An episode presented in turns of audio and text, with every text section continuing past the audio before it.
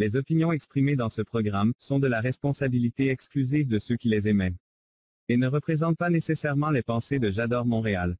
Las opiniones expresadas en este programa son responsabilidad exclusiva de quienes las expresan y no representan necesariamente los pensamientos de Yador Montreal.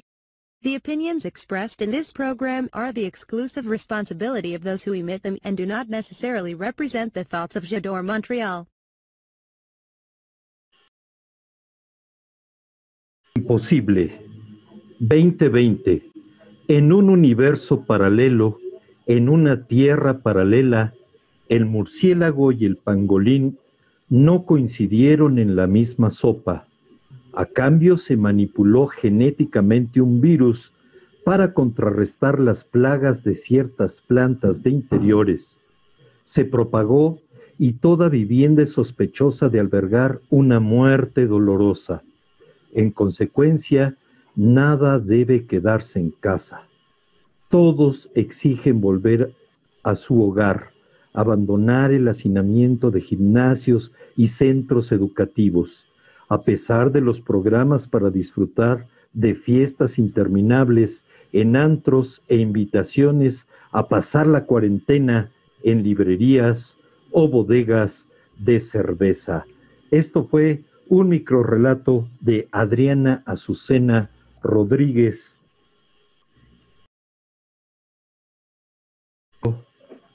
Ficción atómica. Muy buenas noches, acabamos de escuchar a, mi, a Miguel Palacio en esta, la primera emisión de su programa El siguiente libro. Yo soy Elizabeth Llanos, como ya les dije, me acompaña Miguel Palacio en este programa.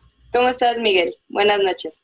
Pues estoy nervioso, emocionado, feliz de por fin arrancar este proyecto y eh, darle la bienvenida a Juan Carlos, que es el eh, quien seleccionó eh, todos los microrelatos, quien hizo la, el prólogo de este libro, Ficción Atómica, publicado por la editorial queretana Palindroma.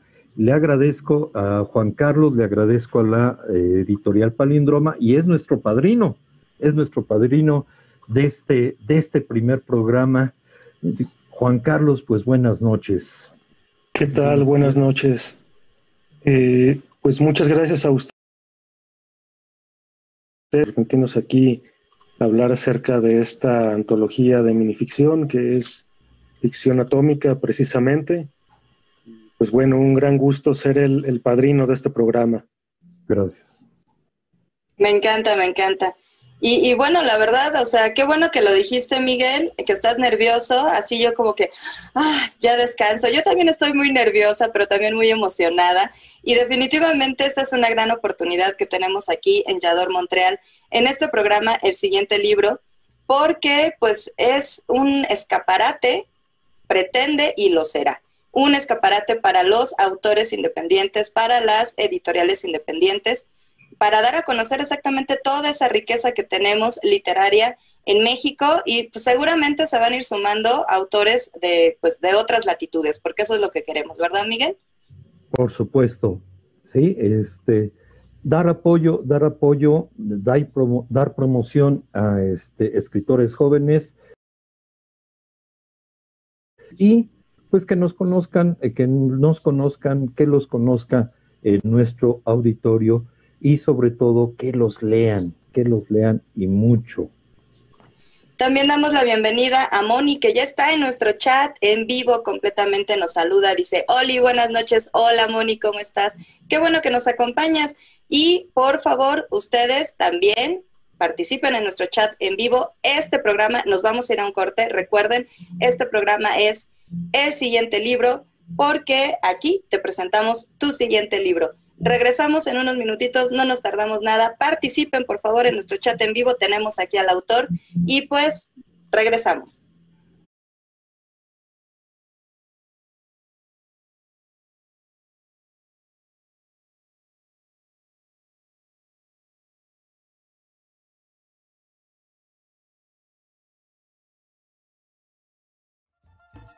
Yador Montreal presenta La escuelita que te hará pasar momentos agradables.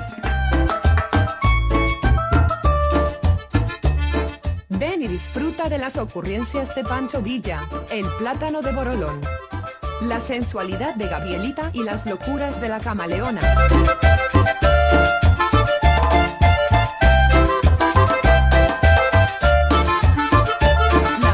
Tratará de poner orden con estos niños y sus artistas invitados. Recuerda todos los martes, 10 en punto de la noche, por Yador Montreal en directo.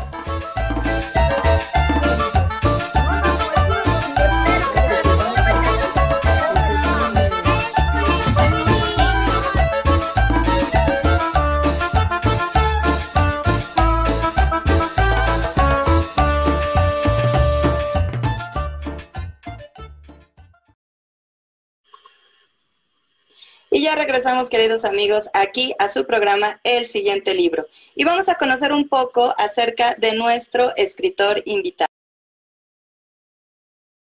Licenciado en Letras Hispánicas por la Universidad de Guadalajara, egresado de la maestría en Estudios de Literatura Mexicana de la Universidad de Guadalajara también.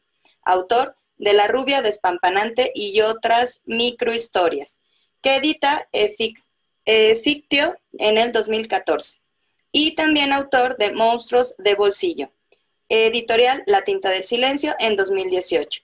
También ha publicado ensayos sobre la minificción en La Estética de lo Mínimo, ensayos sobre microrelatos mexicanos en la Universidad de Guadalajara en el 2013 y Plesiosaurio, primera revista de ficción breve peruana. Además del ensayo La música en el espacio exterior, canciones más allá de la atmósfera, 1961 a 2015, publicado en la revista virtual Replicante. Ha ganado dos veces y ha obtenido cinco menciones en el concurso de minificción convocado cada mes por Alberto Chimal en el sitio web www.la.mx. Es también coautor de la obra de teatro infantil Un grito ecológico en 2008 conferencista magistral en la primera edición del Encuentro Internacional de Estudiantes de Lingüística y Literatura en Zapotlán con el tema La literatura experimental de Arriola, que abordó la producción de minificciones de este autor jalisciense. Ha impartido también diversos talleres literarios y, y en el modo virtual también ha impartido el taller de minificción por medio de la plataforma online de la Escuela Imaginarios Radicales, así también como por su cuenta imparte diversos talleres. Fue miembro fundador de la revista digital www.elfarocultural.com, ha sido columnista, editor, reportero, profesor de lengua española y juez en diversos concursos literarios de narrativa breve, tanto locales como de otros estados, y además es nuestro primer invitado aquí en nuestro programa, eh, el siguiente libro. Bienvenido Juan Carlos, una vez más te, doy la bienvenida. Eres el padrino junto con la editorial Palindroma. Y va la primera pregunta. A ver, para, ¿por qué necesito leer este libro, Ficción Atómica? Bueno, en este libro tenemos reunidos a 30 autores de minificción de todo el país que representan a 20 estados. Entonces viene siendo como una especie de mapa, digamos, de las personas que crean este género en nuestra república, ¿no? Entonces es una buena muestra de todos los creadores de minificción. Bueno, como toda antología es eh, no totalitaria, ¿no? No incluye todos los nombres que pueden ser, pero pues sí es una buena muestra, creo yo, ¿no? Tratamos de incluir una buena cantidad de estados 15 eh, de los 20 que están aquí incluidos en el libro son representados solo por un autor o por una autora, que son justamente la Ciudad de México, Jalisco, Puebla, Guerrero y Chiapas, por más de una persona, ¿no?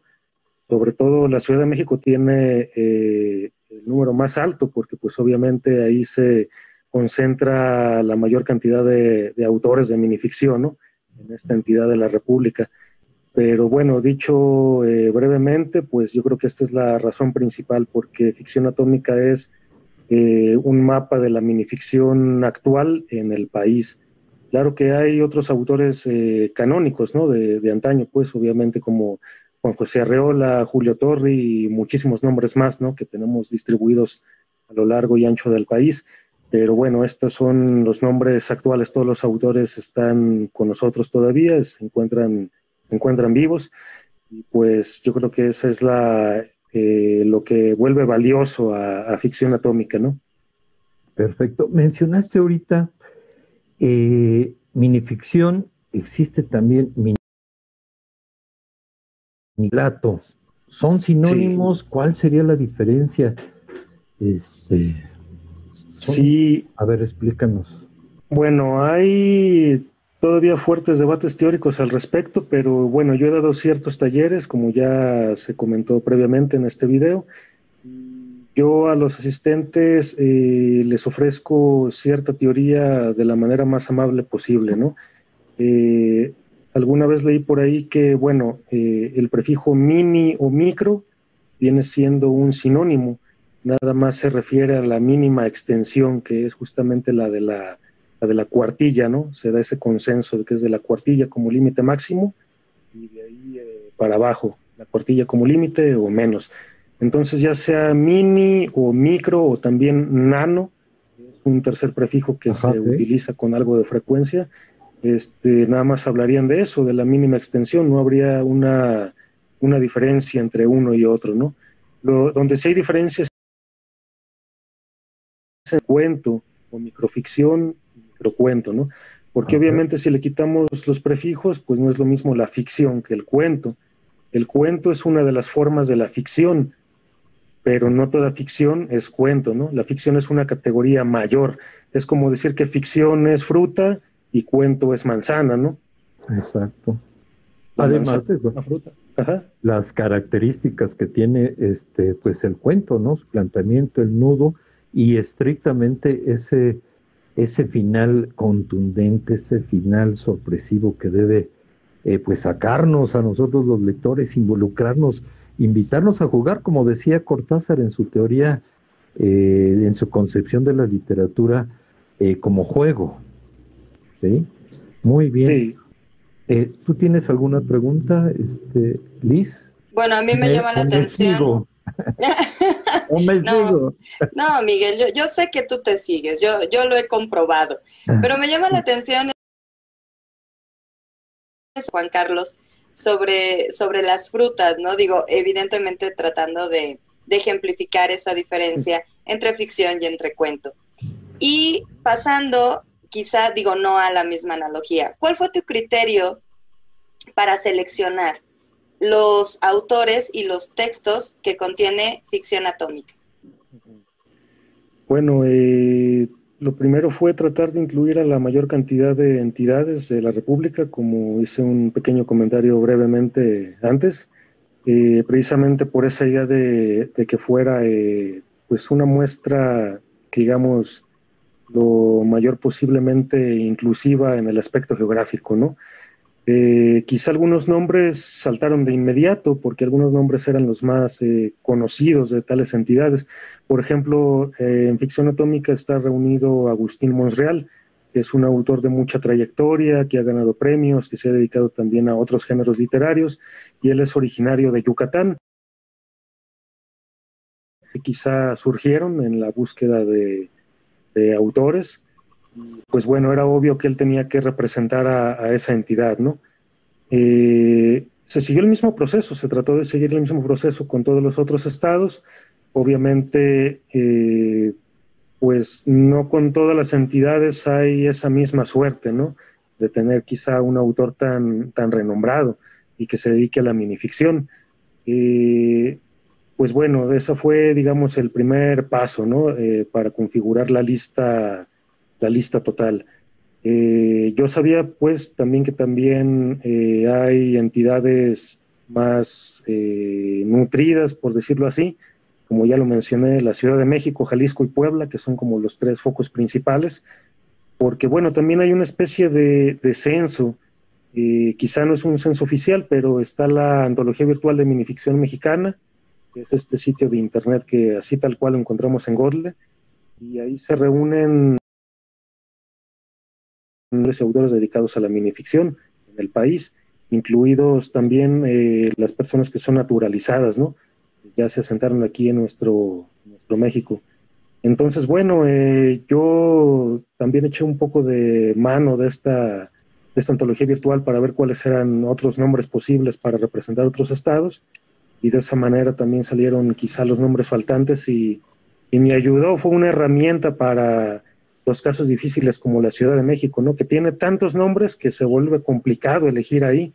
Ahí es al revés. Cuando hay estados donde quizá lo difícil es encontrar a quien los represente, con la Ciudad de México o con Puebla, por ejemplo, es complicado porque son muchos los autores que se dedican a la minificción, ¿no? Y de repente elegir nada más a tres de Puebla, tres de Jalisco, cuatro de la Ciudad de México, pues sí era, era complicado porque ahí suman entre los tres estados decenas y decenas y más decenas, ¿no? Entonces era hacer ese filtro de la mejor manera. Fue complicado hacer esa elección, ¿no? Hubo obviamente nombres que se quedaron fuera en estos tres casos, eh, pero pues bueno, todas las antologías son así, no pueden, no pueden incluir a todo mundo, obviamente, ¿no? Si no, no serían antologías. Eh, y posteriormente, eh, pues se hizo la invitación de manera cerrada, no fue una invitación abierta en este caso, se habló con los editores, se planteó el hecho de que fuera abierta, pero bueno, finalmente con ellos mismos se decidió que fuera de la otra vía, ¿no? Eh, entonces se contactó de uno por uno a todos los que están aquí incluidos en el libro. Ellos fueron libres de elegir eh, qué enviarnos. Ya una vez que teníamos la, muestra de textos de cada quien, pues fue eh, cuestión de elegir los, los textos, ¿no? se les pidió una cantidad, hubo quienes enviaron más que lo que se les solicitó, Incluso hubo algún autor que nos mandó muchísimo más de lo pedido, entonces bueno, también fue cuestión de elegir aquí los, los mejores textos, ¿no? Que finalmente fue lo que hicimos, pero sí ellos también tuvieron posibilidad de elegir con qué, con qué verse representados en ficción atómica. Muy bien. Oye, y bueno, supongo que ha de haber sido este, muy difícil porque está, está el gusto literario este, pues eres lector y vas seleccionando. Yo ya hice una lista de todos los que me gustaron y que son y que son este bastante. Lo mismo te sucedió. A ver, este me gustó mucho, eh, este no tanto. A ver cómo cómo platícanos un poco acerca de esta eh, tu gusto literario y este pues la obligación de eh, seleccionar. Bueno, mi, mi gusto literario pues se centra sobre todo en la literatura más eh, fantástica, ¿no? Ya sea lo fantástico en general, el, horror, este, la ciencia ficción. Acabo leyendo, que leí en años anteriores, eh, cuando era más joven, que sigo leyendo todavía, este, y los que llego a preferir en cierto sentido. No que no lea realismo, ¿no? También lo leo, también lo leo, lo disfruto, este, lo sé apreciar también, pero pero por los otros géneros fantásticos, que, bueno, quizá no son tan pocos, eh, también el policial, ¿no? Este, bueno, que el policial quizá no es tan fantástico, tiene un pie muy metido en la realidad, ¿no? Y más dependiendo de cómo lo escriban ciertos autores. Eh, pero bueno, también lo policial me, me, agrada bastante, entonces el realismo tal cual no se me da mucho que digamos. Yo me he dedicado a escribir mucho a minificción también, tengo mucha producción de minificción. Eh, tengo algunas publicaciones, quizá tengo más en la cuestión inédita que en lo publicado, de, dicho sea de paso, ¿no? Este, de momento. Eh, pero bueno, siempre he notado que me decanto más por eh, lo fantástico que lo realista, ¿no? Que como digo, no significa que, desprecie el realismo. Nos llegó un poco de todo. Como se menciona en el prólogo, llegaron textos, pues sí, con tintes de ciencia ficción, este, pues un poco de todo para acabar, ¿no? Este, referentes literarios, referentes de cuentos fantásticos clásicos, eh, incluso referentes cinematográficos, por ahí hay alguno que otro que estas, estos temas. Este, también, obviamente, del otro lado hay cuestiones de realismo. Eh, algunas autoras incluyeron textos que pues toman el realismo eh, de una manera por decirlo así, bastante dura para hablarnos de cuestiones de violencia de género, ¿no? También es una de las realidades que pues están eh, presentes en nuestra, en nuestra realidad, ¿no? Entonces algunas de ellas recurrieron a esto para, para hacer, digamos, denuncia también, ¿no? Eh, entonces, bueno, hay un poco de todo en el libro. Tenemos eh, desde el realismo más crudo quizá hasta la fantasía más pura, ¿no? Tenemos un poco de todo, es una, una buena miscelánea, ¿no? Todos eh, estos estilos, todos estos géneros están aquí amalgamados en la, en la antología. Y pues bueno, eh, yo no eh, me basé, digamos, en mis preferencias en cuanto a géneros, en cuanto a lo que me gusta leer o escribir, sino darle, pues precisamente, oportunidad a cualquier tipo de texto, ¿no? Ya fuera realista o fantástico, siempre y cuando cumpliera con, la mejor calidad posible, ¿no?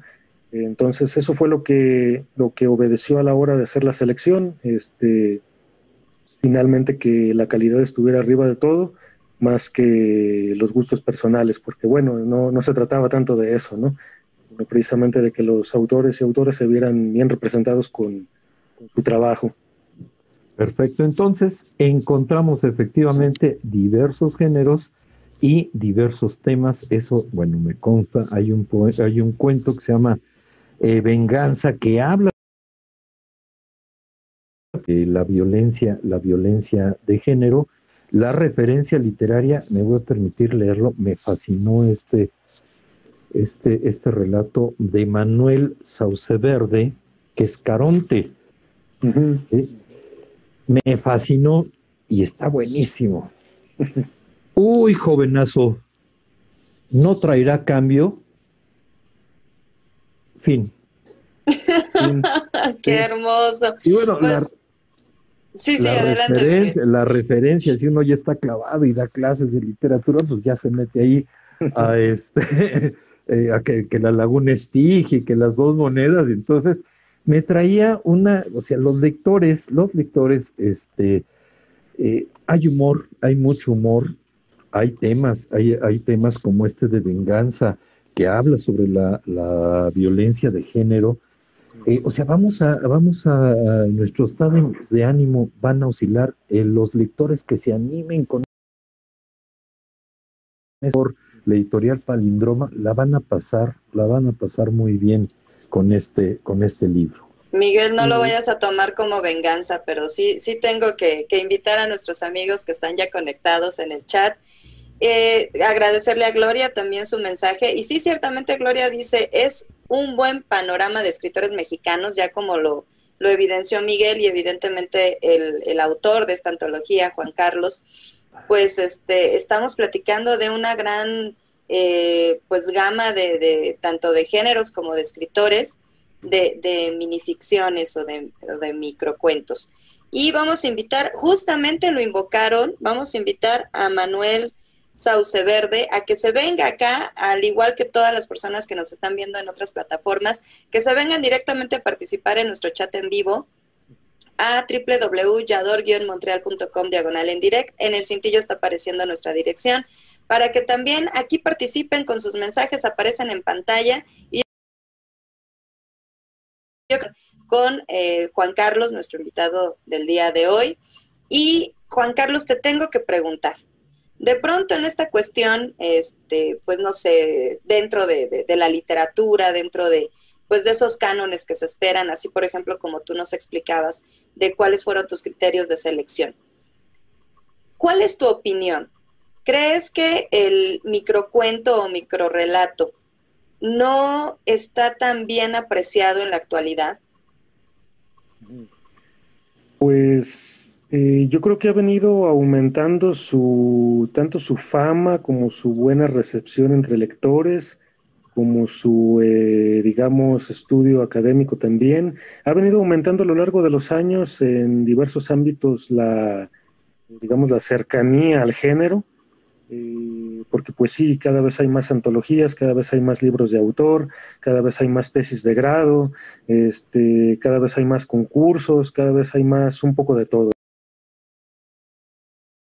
Este, sin embargo, a pesar de que sí hay una, un aumento gradual conforme pasa el tiempo, digamos, no es lo mismo eh, todo esto que acabo de escribir en los años 90 que, que alrededor del 2010, que en la actualidad, ¿no? Obviamente se ha aumentado en todos los campos.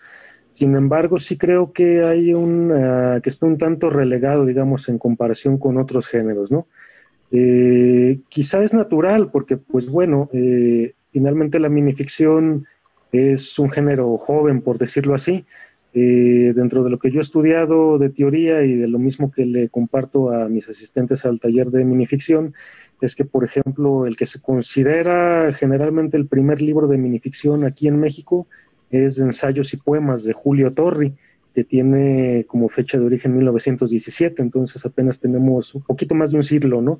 103 años con esa primer obra de minificción aquí a nivel nacional. Entonces, bueno, en cambio otros géneros como el cuento, pues el cuento ya tiene una tradición se diga y la poesía mucho más, ¿no? La poesía es todavía mucho más antigua. Este, entonces, bueno, quizá esa sea una de las razones por las que la minificción todavía no ha logrado emparejarse con estos tres géneros que acabo de mencionar, ¿no? Obviamente porque ellos tienen una, un acta de nacimiento con fecha mucha más, mucho más atrás, ¿no? Mucho más situada en el pasado. Este, ese puede ser una de las razones, ¿no? Quizá pueda haber más que, que se puedan comentar, pero creo que esta es una de mucho peso, ¿no? Quizás si todos hubieran surgido en el mismo momento, podríamos hablar de otra situación, pero pues bueno, históricamente obviamente que no es así. Podríamos dejarlo nada más en esa quizá para que creo que sí tiene mucho peso, ¿no? Y mira, aquí tenemos un mensaje de Manuel Sauce Verde. Nos dice, saludos a todos, va un gran abrazo. Hola Manuel, bienvenido, qué gusto que nos estás acompañando. Un gran abrazo para Manuel, sí, ciertamente. Que tiene de hecho mínima en la antología. Sí, es el de El beso del hombre araña. Ajá. Sí, ese es este. Y ese está. Aquí está después el de Caronte. A mí me fascinó ese de Caronte. El, el beso del hombre araña. BQ. BQ. Y bueno, yo me voy. Ahí está, sí, ahí está. BQ. el hombre araña BQ, ¿no? Perfecto. Es muy gráfico. Y bueno, hay que, hay que esperar la adaptación cinematográfica. No, no. Buen punto, yo ya quiero ver, ya quiero ver esa adaptación. ¿Tienes otra pregunta, Miguel, antes de irnos al corte? Eh, sí, claro, claro que sí. El universo cabe, la realidad cabe en un microrrelato. El mundo cabe, mejor expresado, el mundo cabe en un retórica, pero y hay otra que tengo por ahí. A ver, Juan Carlos. Ok. eh, bueno, de que si cabe en un microrelato, pues yo creo que, que sí, bueno, como, como todo texto literario, eh, todos tienen que enfocarse en algo, ¿no? Todos tienen que tomar alguna pizca del mundo para, para poder tratarla. Entonces, eh, digamos que en ese sentido sí funciona cualquier tipo de texto, ¿no? Sea ensayo, por ahí he leído algún ensayo sobre, solo sobre los cigarros y nada más, ¿no? Ajá. lo que es el acto de fumar y el ser fumador. Entonces, eh, pues así pasa con todo, ¿no? Con cuentos, con poemas, etcétera, ¿no? Entonces, creo que sí cabe en ese sentido de que tomamos una pizca del mundo y la tratamos en, en unas cuantas líneas, ¿no? En menos de una página. Eh, hay algunos que son quizá más abarcadores en cierto sentido, podría decirse. Relato total, así es el nombre de esta minificción, ¿no? Y entonces incluye varias citas de otras, de otras obras este, literarias. De hecho, está formado casi, según recuerdo, si no me falla la memoria, de manera exclusiva de inicios de otras grandes novelas, ¿no? Cien años de soledad, este Pedro Páramo, y ahí continúa, ¿no? Eh, entonces, bueno, este de microrelato total que en este momento se me escapa el, el autor, eh, pero bueno, quizá hay algunos que pretenden ser eh, más abarcadores en ese sentido. Eh, quizá por nombrar algunos juegos que se pueden hacer, podríamos mencionar los textos de Elizondo, ¿no? como el grafógrafo, puede ser un ejemplo, que habla sobre el acto de escribir, y que escribe, que escribe, ¿no? Y que mentalmente se ve que escribir, que escribe, y que escribe, que escribe, y etcétera, y ahí se va por este camino. Entonces, pues bueno, es eso, tomar una pizca del mundo y pues explotarla de la mejor manera posible, en muy pocas líneas. Pues justamente la microficción es un microverso del macroverso. Y hay una respuesta para ti, Miguel, exclusiva para ti. Nos dice Manuel que, que, no, no va a ser una película, va a ser la adaptación cinematográfica de tres películas.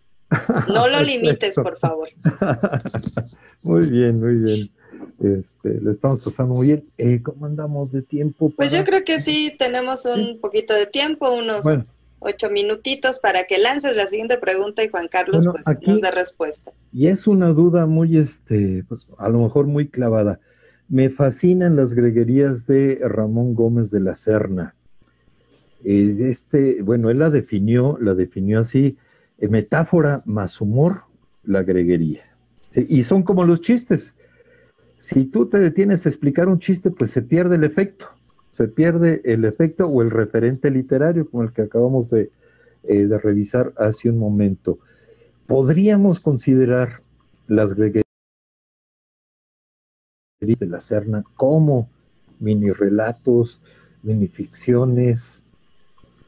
Eh, bueno, aquí también otra vez volvemos al debate teórico, ¿no? Eh, yo he escuchado varias posturas. Hay una postura que es muy, muy abierta, que dice que, minificción es todo aquello que sea breve y tenga algo de ficción, ¿no? Entonces, para esta postura tan abierta, incluso el haiku es una minificción, porque las, las, acciones ahí mostradas como el sol que se oculta, la hoja que cae, el viento que sopla, mm, está, es una referencia literaria finalmente, ¿no? Eh, entonces, para ellos, para esta postura tan amplia, todo viene siendo minificción siempre y cuando obviamente eh, sea breve y que sea ficción también, ¿no? Porque también tenemos otro tipo de microtextos que no son, que no, que no son ficticios. Pues, por ejemplo, los cintillos estos de los noticieros que pasan por aquí abajo de, la pantalla, ¿no? Se supone que refieren a la realidad. Eh, ya otro debate si son o no son ciertas, pero bueno, se supone que refieren a la realidad. Entonces, bueno, son microtextos que hablan de, nuestro mundo, que, de experiencias que se pueden comprobar. En cambio, en el haiku, a pesar de que habla de, del sol que se oculta, no es el sol que se ocultó hoy o que se ocultó el día que escribía el, autor del haiku, ¿no? Es un sol imaginario, un sol que se crea expresamente para ese texto, ¿no? Entonces, bueno, esa postura muy amplia sí, sí incluye las greguerías. Hay otras posturas que son más reducidas, que es donde yo me, adscribo, que bueno, eh, dice que la minificción solo es, solo es la, minificción y como les decía hace rato, eh, una de las categorías es el microcuento y además algunas otras, por ejemplo los bestiarios, ¿no? El bestiario de Reola, el bestiario de Borges, el bestiario de René Avilés Favila, que no se llama bestiario tal cual, pues, ni tampoco el de Borges, pero son libros de este formato, ¿no? Eh, pero para esta postura ya no entraría ni las microensayos, ni los micropoemas, ¿no? Ni tampoco los palíndromos quedarían fuera. ¿Por qué? Porque aunque son breves y son literatura, tienen su propia tradición y sus propias características, ¿no? Como el haiku, que es de origen japonés, que es poesía, que tiene que ser 575 la cantidad de sílabas, tiene que tener ciertos elementos como el kigo, este, que habla de la naturaleza, ¿no? Y algunos elementos más. Entonces tiene una tradición muy fuerte y muy propia como para ser considerada minificción. Esa es otra postura más reducida, ¿no? que se incluye a, eh, digamos, los microcuentos, como ya les decía, otro tipo de minificciones como este, los bestiarios y bastantes más, ¿no? Minificciones poéticas, minificciones que tienen elementos eh, de la dramaturgia, del ensayo y también incluso de otros géneros extraliterarios, ¿no? Por ejemplo, del periodismo, de las recetas de cocina, bueno, de, de las instrucciones, se acordarán de los textos de Cortázar, instrucciones para subir una escalera, para dar cuerda al reloj, para llorar, este, y, por ejemplo, Arriola también uno muy bueno que es Flash, ¿no? Esta noticia de la tren al salir del túnel por causa de los terroristas que lo depositaron ahí. Entonces, periodismo ficticio, ¿no? Porque pues obviamente no existen los absorsores, ningún terrorista se lo robó, entonces, pero tiene forma de, noticia, ¿no? Tal cual, este, de flash de Arreola. Entonces, eh, bueno, hay textos de todo tipo, ¿no? Receta de cocina, lista de súper, este, eh, ecuación matemática, etcétera, etcétera, etcétera, ¿no? Esa es la minificción ya en un campo más, más reducido y que es lo que realmente creo que encontramos en el campo editorial, ¿no? Si tomamos una, si tomamos diversas antologías, la gran mayoría esto es lo que van a incluir en sus páginas, ¿no? Sobre todo microrelato y después toda esta variedad que ya les comento, pero creo que ninguna o casi ninguna incluye agregarías, ni haiku, ni palíndromos, ¿no? Por más que haya teóricos que los incluyan en ficciones, creo que el punto de vista editorial no les da a ellos la razón, este, sí se la da a los otros, ¿no? Al que dice que es microrelato más todas estas variedades que he mencionado.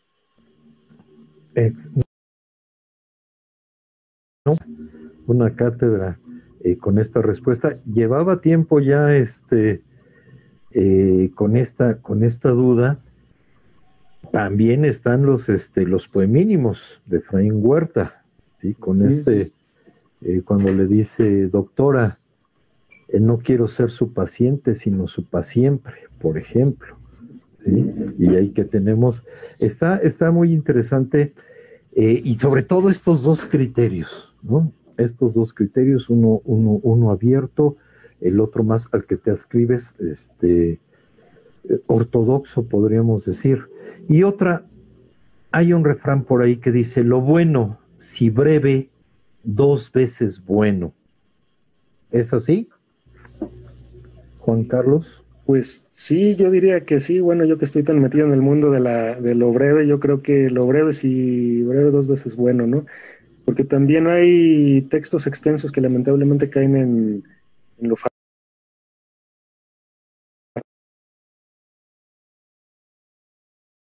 quizá alguna novela corta de 60 páginas que dice, bueno, con con 25 hubiera estado muy bien, ¿no?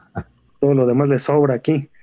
Este, así hay diversos casos, ¿no? Ya no se diga otro tipo de, obras, ¿no? Le pasa a todo mundo, desde las novelas de más de mil páginas a los cuentos de 10, ¿no? Quizá deberían tener un 25% menos o la mitad menos, quedarían mejor. Ciertos casos, otros están muy bien así como están, ¿no? Otros están excelentes, tal como están. por decir un ejemplo, quizá eh, El nombre de la rosa de Humberto Eco, ¿no? Yo creo que ese es es magnífico y excelente en su extensión, ¿no? A pesar de que son cientos de páginas, es una novela redonda, ¿no? Y el final es tremendo, es excelente. Sí, no pesa y uno no lo suelta, no suelta el, nombre de la rosa. Y hay otras novelas muy extensas que se caen, se caen de las, de las manos. Y ya por mero compromiso eh, personal uno decide terminarlas, ¿sí? Terminar de leerlas no te está gustando, ya nos, nos autoriza Borges. Nos dice, este, pues si un libro no te está gustando, te sientas mal por abandonarlo. Entonces hay que aplicar esta, excepto los alumnos que deben de presentar este, los, eh, los exámenes de control de lectura. Y eso, Porque maestro Miguel. me consta. Sí, se me sale a cada rato el maestro. Hay otro de José Luis Zárate, no sé si este, no. Te lo vamos a conceder, Miguel, ya para irnos a corte. Vamos. Léenos, por favor. José Luis Zárate, Rondalla. Volverán las oscuras golondrinas, todas graznando, nunca más. Y el los referentes literarios, impresionantes. No, bueno, pues con este, con esta muestra de la antología ficción atómica, vamos Comenzamos porque Miguel, tenemos una sección donde jugamos con nuestro invitado. Entonces, no se vayan, queridos amigos. Participen, por favor, en nuestro chat en vivo. Estamos muy al pendiente de sus mensajes. Y vamos a regresar con una sección. ¿Cómo se llama la sección, Miguel? Esta la bautizamos como Libri Ludens.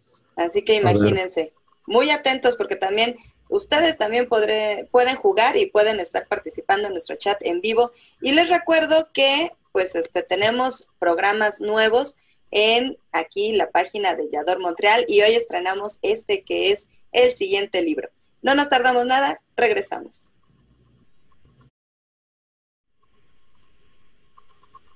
Sí, señor. Eh, del, del, público hay más preguntas, más este... Duros, estrellados, revueltos, en omelette. Las mujeres tenemos muchos puntos de vista que queremos compartir contigo. Te esperamos todos los viernes a las 22 horas a ser parte de Un Club de Huevos en Montreal. Elizabeth Llanos, Marisuri, Lisbeth Marmolejo y Galilea Marcelino. Cuatro mujeres discutiendo temas de actualidad. Viernes 22 horas Montreal, Canadá, 21 horas Ciudad de México.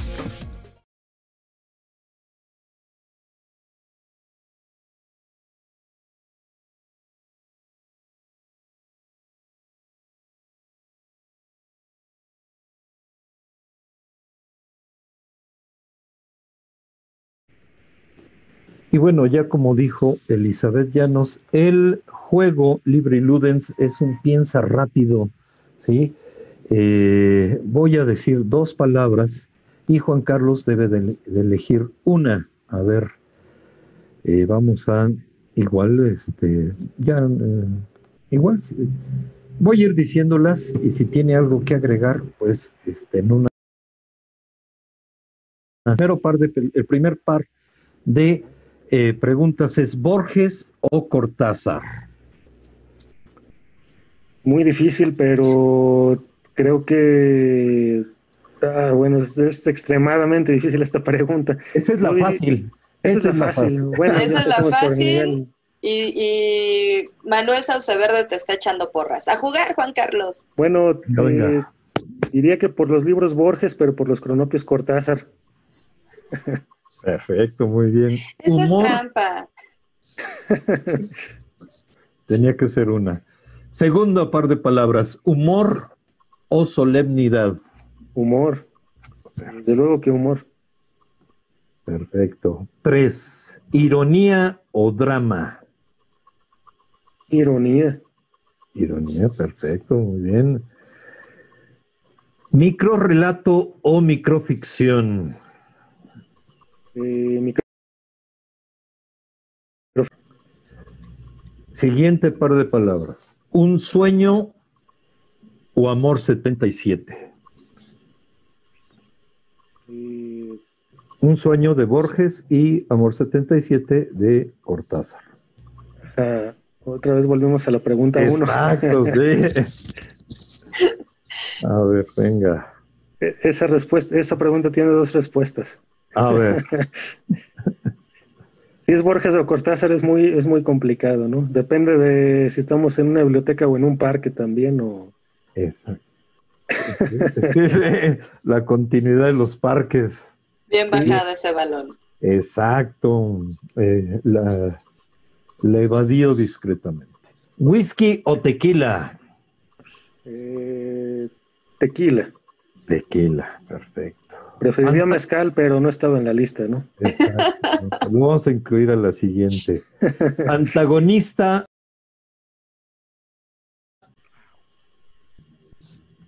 Quizá antagonista. Quizá antagonista. A ver. Suerte o fortuna. Suerte. Suerte.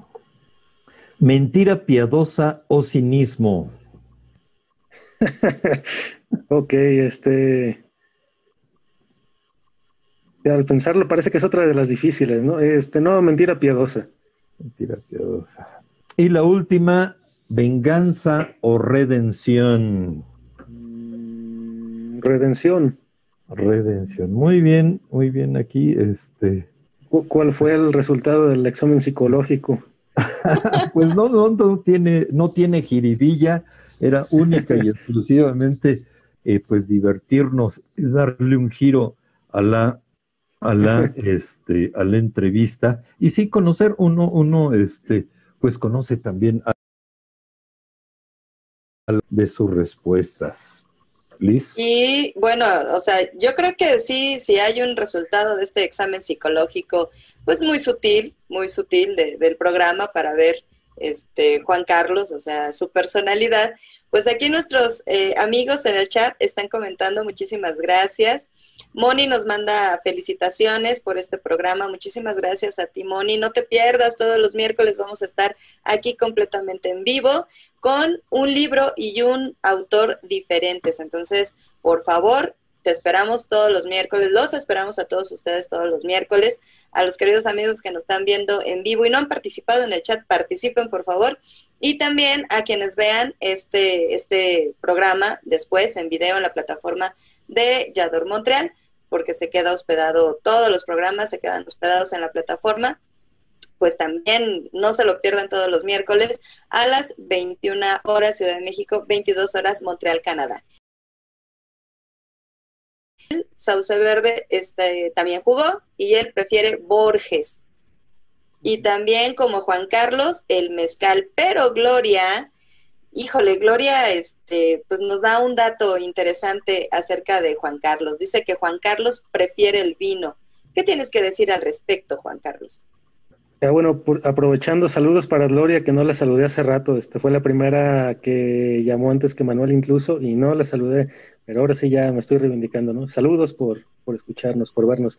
Este, bueno, al respecto, eh, me conoce bien en ese sentido del vino, pero eh, quizá faltaría aclarar aquí públicamente que son las dos bebidas, ¿no? Por un lado el vino, por otro el mezcal, son como las dos, este, vino tinto y mezcal, sobre todo de Oaxaca, ¿no? Esa sería la, que hace rato no estaba en la pregunta, la pregunta era whisky o tequila, entonces, pues el mezcal es primo del tequila, pero el vino creo que tal vez no, no me acordé del vino. Pero sí, en una mano una copa y en otra un caballito de mezcal, ¿no? Eso sería, sería la síntesis, vino más vino y mezcal. Perfecto, total tenemos dos manos, ¿no? Tenemos dos manos, sí. Exacto. Y yo te tengo una última pregunta muy a la Libri Ludens. ¿Qué prefieres, escribir o seleccionar textos para una, una antología? Uy, bueno, este... Eh, esto de seleccionar textos, pues es más eh, una actividad más reciente, ¿no?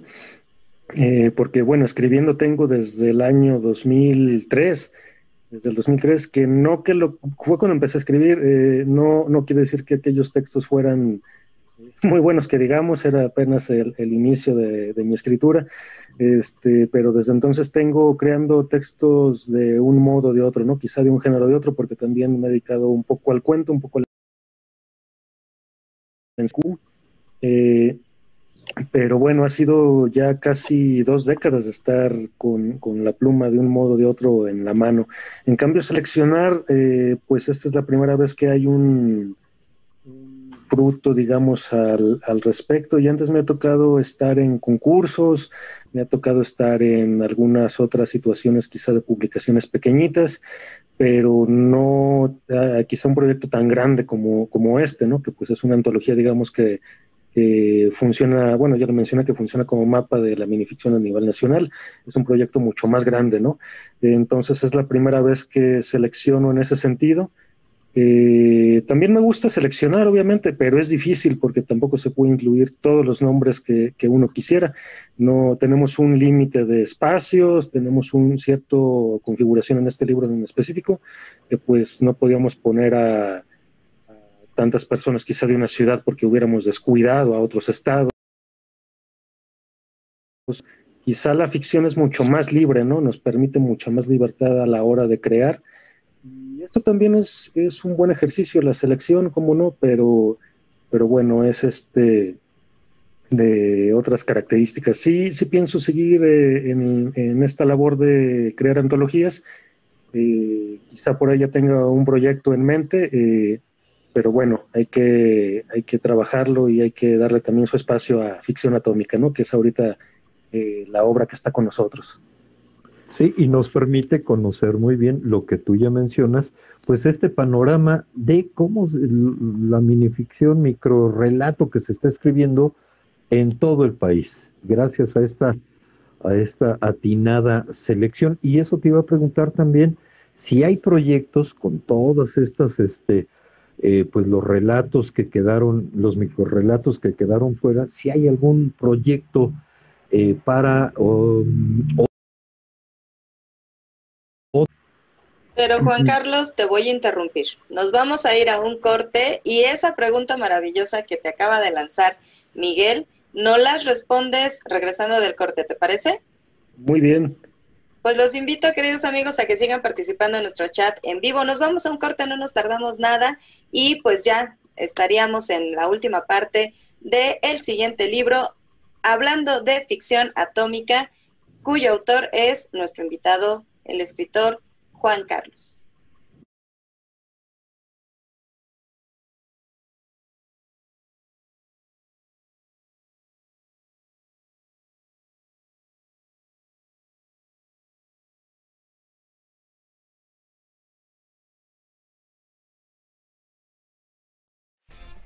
En el mundo existen muchas leyes.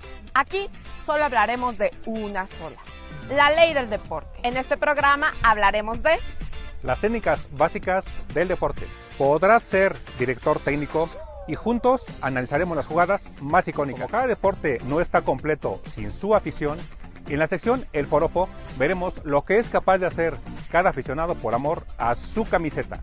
Te informaremos del marcador de la semana. Esto y más en La, Ley, del, deporte. Todos los lunes, 9 de la noche, Canadá. 8 de la noche en México. Porque en el deporte se rompen récords, no reglas. Esto es La, Ley, del, deporte. Te esperamos.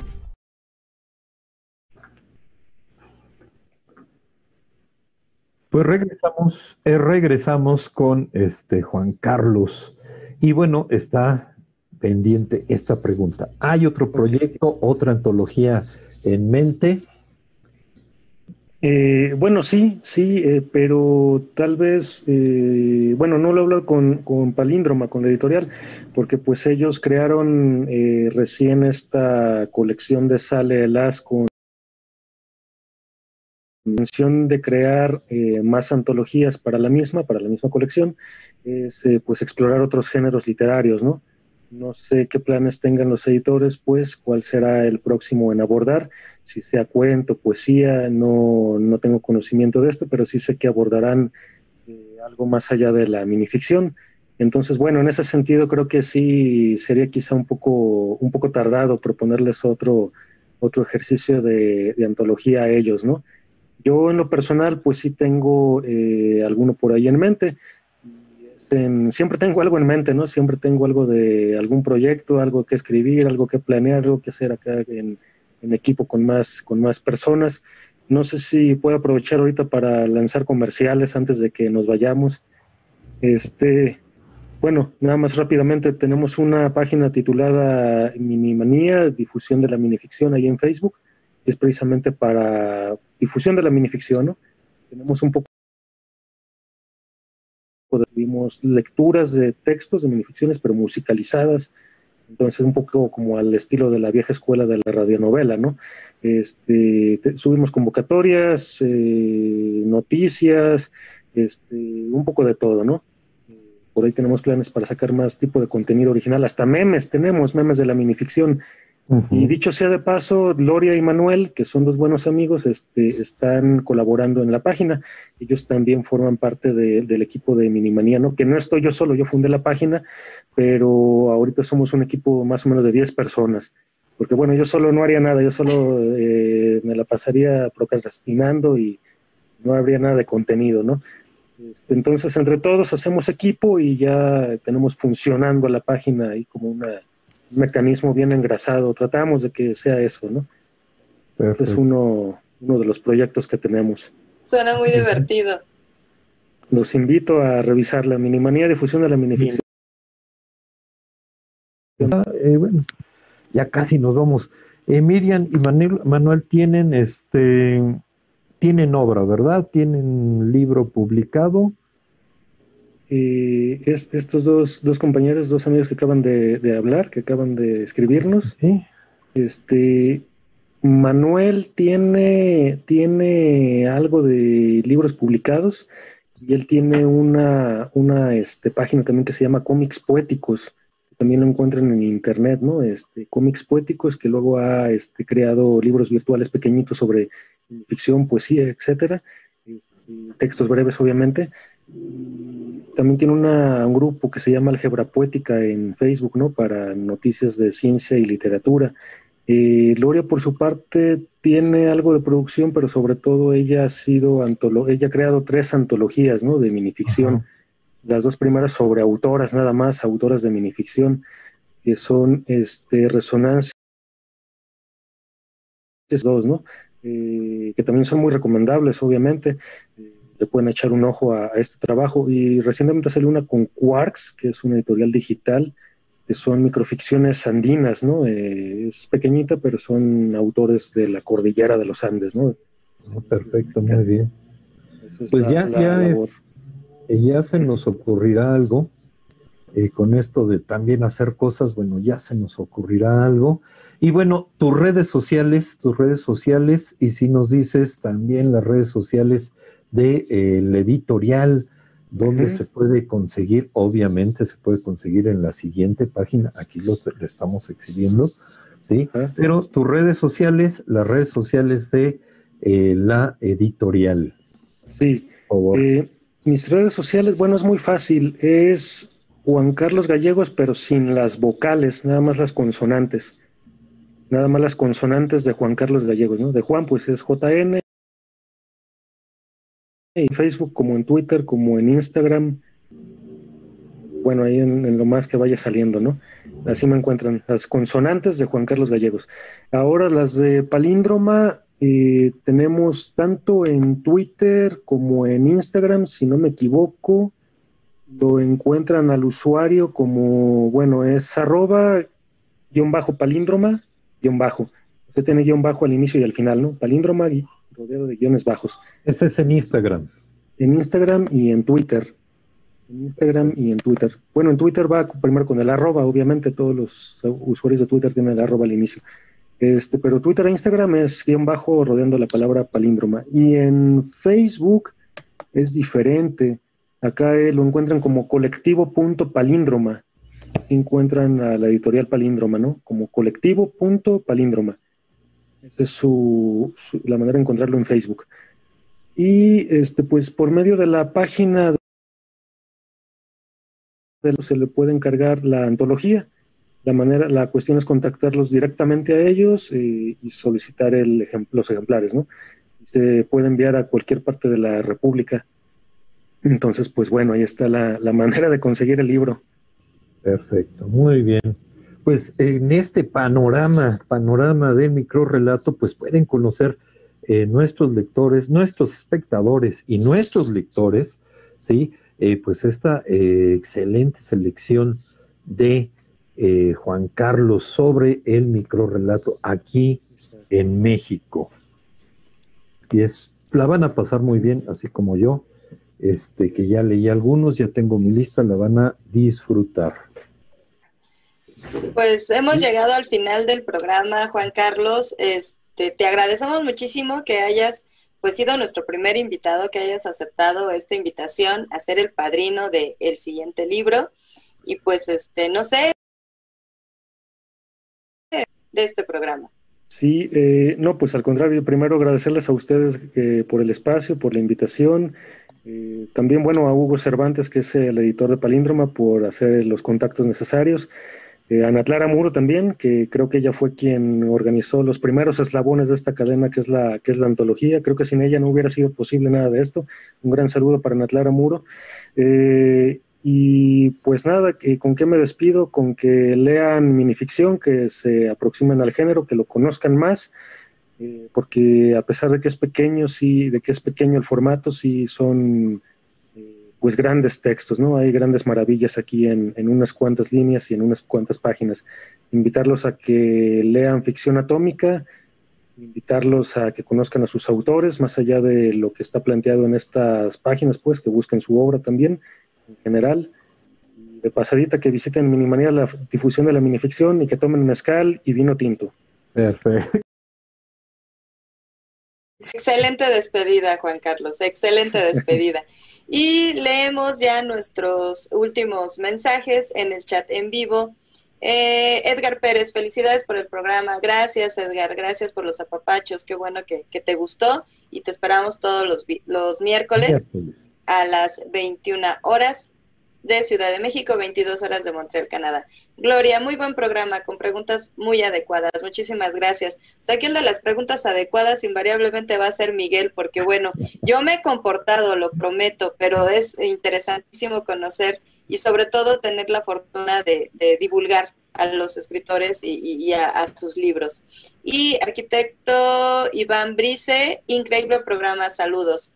Y Manuel dice, visiten www.comicspoéticos.com. Ya, dimos el mensaje, Manuel. Ya está.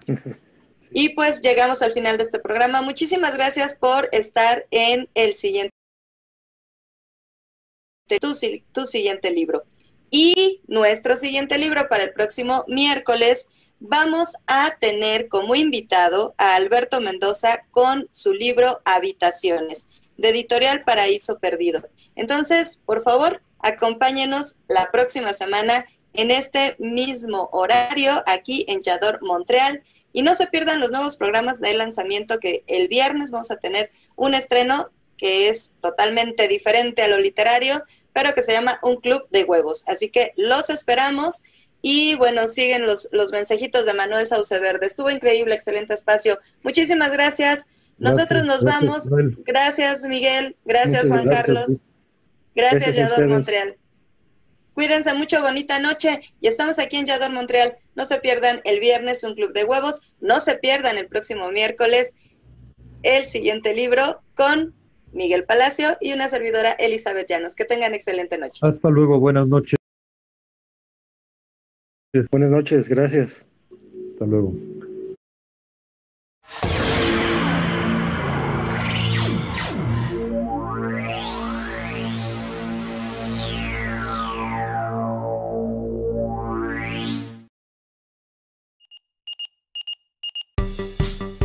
Carolina Franco de En Ruta con las Kellys, Vallador, Montreal. Sobre las ondas de Mike FM, la 105.1, cada martes de 8 a 10 de la noche, déjate llevar.